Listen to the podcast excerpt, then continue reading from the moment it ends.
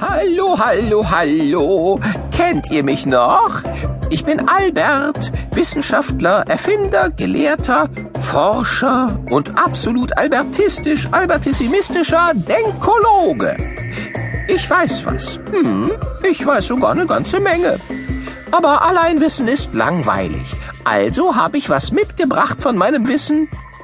Heute geht es dabei nur um mich.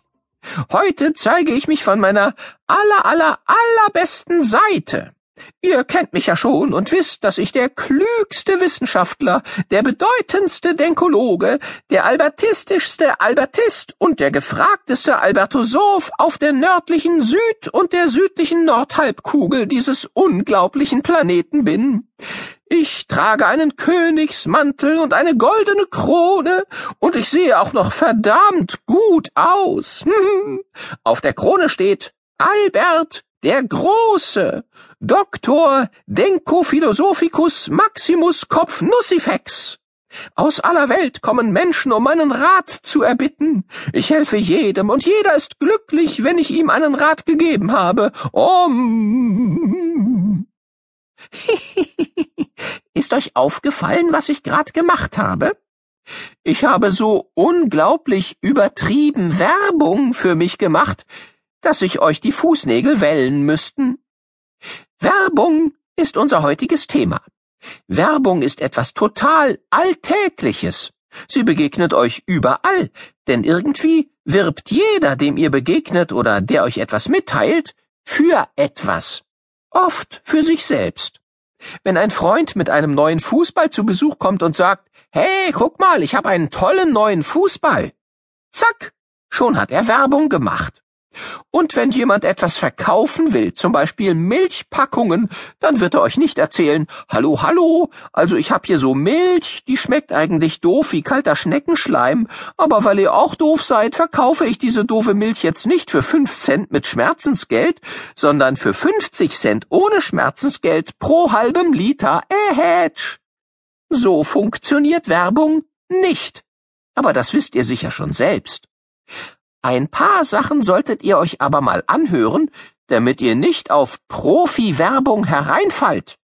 Das kann man nämlich auch. Oh ja, das kann man sehr gut. Werbung, wie sie euch zum Beispiel im Fernsehen begegnet, arbeitet mit ein paar Tricks.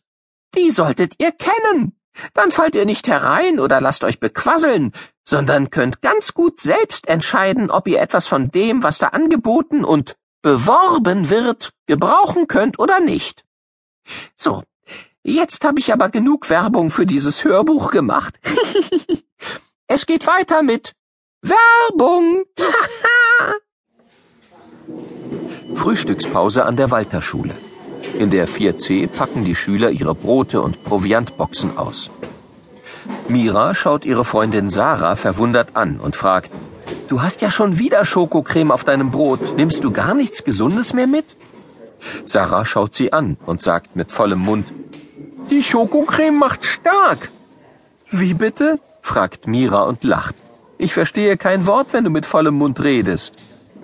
Sarah muss auch lachen, schluckt die Brotreste hinunter und antwortet, jetzt mit leerem Mund, Dieser Schokoladenbrotaufstrich macht mich stark. Damit gehöre ich zu den Gewinnern. Das habe ich im Fernsehen gesehen. Wirklich? fragt Mira verdutzt. Und wie soll das gehen?